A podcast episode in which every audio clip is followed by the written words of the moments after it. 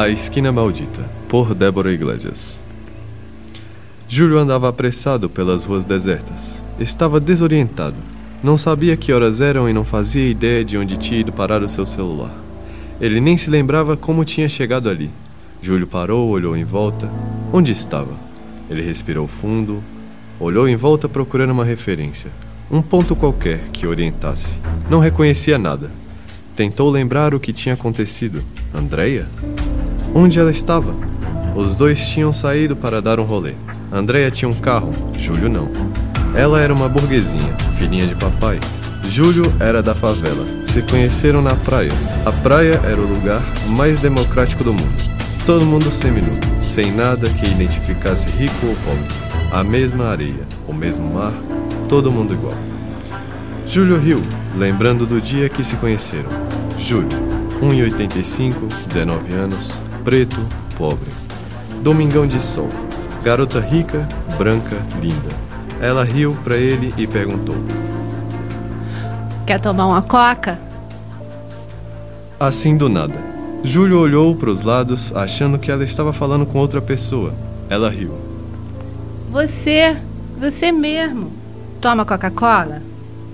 Júlio deu de ombros. Tomo, né? Vem, eu pago. Júlio não tinha ideia, nem naquele dia, nem agora, do porquê a burguesinha ter chamado ele para tomar uma coca. Eu sou a Andréia. Júlio ficou olhando. Oiê, você tem nome? Júlio, me chamo Júlio. Andréia riu. Prazer. Virou para o balcão da barraca e gritou: Moço, duas cocas 600, bem geladas. O moço riu, trouxe as cocas e olhou desconfiado para ele. Júlio fez um gesto de eu nem sei de nada. O moço deu as cocas para Andréia, que estendeu uma para ele. Ela abriu a dela e bebeu no gargalo mesmo, sem cerimônia. Júlio, mais uma vez, deu de ombros. Abriu a Coca-Cola geladaça e bebeu. Delícia. Depois disso, eles conversaram horas. A mira era muito legal. Bateram altos papos, trocaram número de telefone. Passaram a se falar direto. No telefone, Júlio ficou tonto. Cadê meu telefone? Andréia? Andréia ia buscar o Júlio e os dois davam altos rolês. Ela falava coisas esquisitas. A garota era estranha, mas Júlio gostava dela. Um dia ela mandou: Júlio, você acredita em vida após a morte? Júlio ficou calado, pensativo. Nunca tinha pensado nisso. Hum, não sei. E você? O olhar dela ficou distante. É, acredito. Depois mudaram de assunto, e o assunto ficou sem ser conversado. Andréia tinha um carro, um Fusca branco, parecia tão novinho. Júlio não sabia por que a riquinha tinha um Fusca. Era engraçado. Tanto carro novo, bonito que ela poderia ter, e tinha um Fusca. Ela não parecia ligar. Eles iam para todo lado, menos na casa dela ou na casa dele.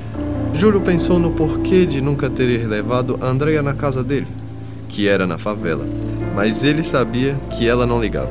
O pensamento fugiu. Eles sempre conversavam muito. Falaram sobre a escola um dia.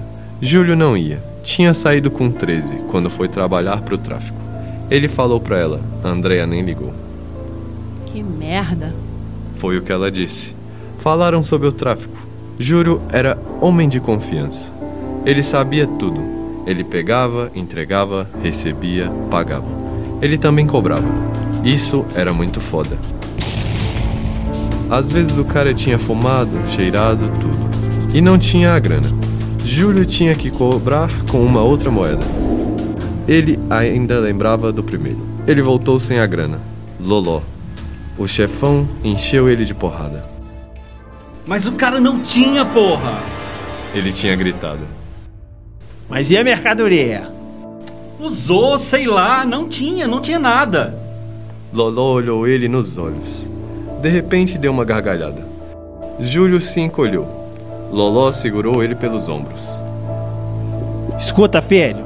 Eu não obrigo ninguém a usar, tá ligado? Júlio fez que sim. Mas se usa tem que pagar, né? Júlio balançou a cabeça. Se não tem a grana, a gente cobra conta moeda.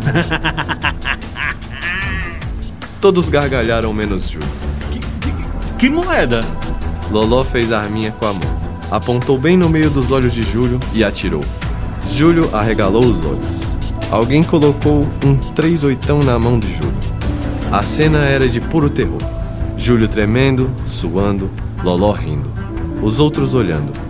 Mas o Sabá, braço direito do chefe, tinha saído. Júlio não sabia o que dizer. Hoje você vai subir de cargo, filho. Júlio não entendeu. Tinha errado. Tomou uma surra e agora ia ser promovido? O Sabá voltou. O garoto que não tinha a grana se debatendo na mão dele. Olhos arregalados, suando e sangrando de uns cacetes do Sabá. Faz o serviço. Loló olhou para a arma na mão de Júlio e indicou o garoto com a cabeça. O moleque era avião, devia ter uns 14 no máximo. Júlio arregalou os olhos e quis sair dali. Ele balançou a cabeça, negando, chorando. Sabá segurava o guri e Loló segurava o Júlio pelo pescoço. É ele ou é tu? Loló empurrou Júlio e acendeu um cigarro. Júlio olhou o garoto, preto, pobre, favelado, drogado, amordaçado, apavorado. Júlio ergueu a arma, tremia feito vara verde. Os olhos do menino arregalaram ainda mais. A arma tremia, Júlio suava feito um porco. Silêncio total. Júlio olhou para Loló. Ele tragou e soltou a fumaça com um risinho estranho. Júlio apontou. Loló puxou a arma e encostou na testa do moleque que começou a chorar. Júlio fechou bem os olhos e apertou o gatilho sem pensar. Era o moleque ou ele. Ele não queria morrer. O barulho foi muito mais alto do que Júlio esperava. O sangue do garoto espalhou para todo lado. Respingou no sabá, no loló e nele. Ele ainda estava de olhos fechados. Ouviu o barulho do garoto caindo no chão depois que o sabá largou ele, feito um saco de batatas. Loló batia palmas e todos riam. Ele não conseguia respirar. Abriu os olhos e olhou para o chão. Os olhos do garoto, ainda arregalados, olhavam para ele, mortos. Sangue, cérebro, osso. Tudo espalhado no chão. Júlio largou a arma e saiu correndo. Chegou no barraco onde morava e foi pro tanque. Esfregou o sangue até quase arrancar a pele. Chorava alto, mas nem percebia. Ele tinha matado uma pessoa. Os olhos arregalados, mortos. Depois ele tinha cobrado outros assim. Loló não precisou mais falar. Júlio ficou respeitado no morro, mas aqueles olhos arregalados e mortos ele nunca esqueceu. Mas agora, Júlio tinha saído. Muito amigo morto, preso, muita morte e olhos arregalados. Ele nunca usou, nunca desobedeceu, mas tinha cansado disso. Um dia ele chamou Loló. Tô saindo fora, Loló. Seis anos já, pô. Minha mãe já morreu na droga. Quero sair disso. Tá.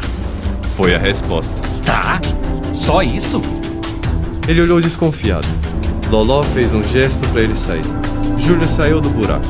O lugar onde Loló ficava, que de buraco não tinha nada.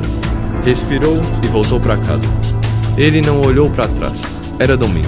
Ele se trocou e foi à praia. E conheceu a Andreia. Ele contou para ela e suspirou. É. Vamos. Vamos passear. Essa era a última lembrança dele. Agora estava escuro. Ele não achava o celular e não sabia aonde Andréia estava. De repente, ele sentiu um frio esquisito nas costas. Mas não tinha vento. Ele se benzeu e olhou em volta. Não tinha ninguém. Só o poste de luz. Só aquela luz branca, fria e fraca. Júlio deu um passo. Sentiu o frio outra vez.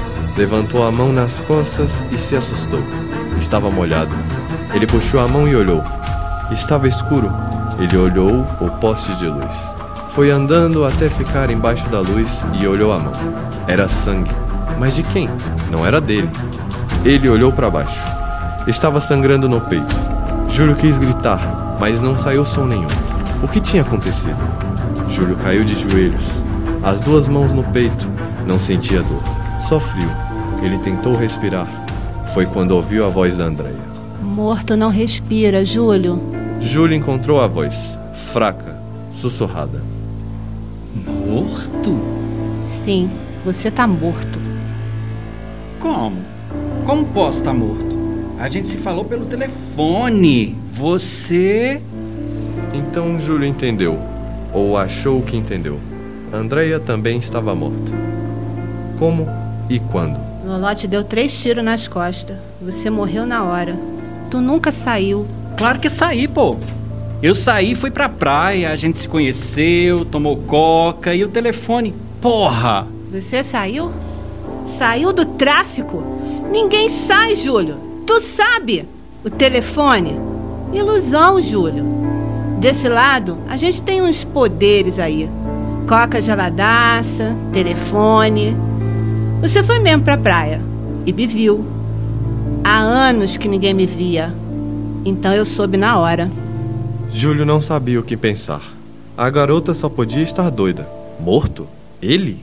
E ela? Eu morri num acidente de carro, há uns 40 anos. Júlio quis gritar, correr, mas não conseguia. Ele entendeu que não tinha falado. Andréia tinha lido o pensamento dele. Seu sangue continuava escorrendo e ele caiu de joelhos. Como? Eu estava dirigindo um Fusca branco novinho, presente do meu pai. Primeiro carro. Fui numa festa com amigos, bebi pra cacete. Enfiei o carro no poste na rua da praia. Nesse poste aqui. Matei uma menininha preta. Júlio arregalou os olhos. Ele conhecia essa história. Muito antes dele nascer, a mãe dele estava fazendo a vida no calçadão. Ela era preta, pobre, favelada e puta. Uma história comum. A mãe alcoólica, o pai bandido, a menina puta. Mas a mãe dele levava a irmã pequena e deixava a menina sentada no meio-fio. Era 1986. A menina tinha 4 anos. A mãe de Júlio tinha 14. O carro apareceu do nada. E Lúcia, a irmã da mãe dele, não conseguiu sair do lugar. Nem viu. A motorista branca, rica, também morreu na hora. A mãe de Júlio nunca se recuperou. Se sentiu culpada e entrou nas drogas. Puta e drogada. Fez vários abortos pelo caminho, mas Júlio vingou. Ela tentou tirar, mas ele ficou teimoso. Nasceu quando ela tinha mais de 30. Ela tentou ficar limpa, criar ele, mas no fim voltou pra droga, pra vida. Ia na escola quando queria. Ela? Bom, ela morreu de overdose quando Júlio tinha 13. Ele ficou sozinho no mundo. E foi pro tráfico. Era uma história comum. Fui eu. Júlio caiu deitado no chão, numa poça de sangue. Foi assim que você morreu, Júlio. Mas também já faz tempo. Agora você acordou do sono da morte. E já sabe. Pode sair daí. Júlio fechou os olhos. Então lembrou. O barulho dos tiros ensurdecedor. Ele tremeu e caiu de joelhos. Desabou numa poça do próprio sangue. Mas quando? Não fazia ideia de quanto tempo tinha ficado morto. Ficado morto? Como podia estar vivo? Ele sentou. Não tinha mais sangue. Estava de bermuda, chinelo e camisa. Pobre, preto e favelado até depois de morto? Que merda. Mas, mas por que eu te vejo? Porque eu ficava lá, até você chegar. Tava me esperando? Andréia deu de ombros. Eu acho que no fim, tava. Por quê? Porque muita gente morre bem ali. Eu que faço isso. E você? Hum, Você tem o sangue dela, da menina que eu matei. Júlio viu o lugar. Estava cheio de gente passando. Mas ninguém viu os dois ali conversando. Mas eu morri ali? Andréia balançou a cabeça. Era à noite, e não dia. Loló te seguiu. Quando você parou bem embaixo do poste para acender o cigarro, Ela fez uma mímica de três tiros. ali é meu lugar maldito. Meu castigo por ter matado a criança. Levo muita gente só de raiva. Mas eu não te levei, porque você que veio. Veio pra mim. Você assombra ali? Sim, amaldiçoou. Quem liga se a garota morreu? Eu que fiquei presa, cumpro pena. No começo eu só ficava ali. Até que eu entendi que eu era do lado escuro. Eu puxei um motorista bêbado, sei lá como. Quando vi, ele estava enfiado no poste, morto, que nem eu, mas não matou ninguém. Pô, mas. Mas e eu? Você vai ficar preso aqui. Você ferrou a vida de muita gente, cara. É maldito como eu. Vendeu a morte, matou, destruiu. É um maldito do lado escuro. Eu só era porra louca. Tu sempre foi ruim. Júlio queria gritar, mas ninguém ia ouvir. Ele gritou assim mesmo, um lamento alto e longo. Ele gritou muito, até a verdade tomar conta dele. E o ódio? O ódio que ele sentia quando estava vivo. Ódio.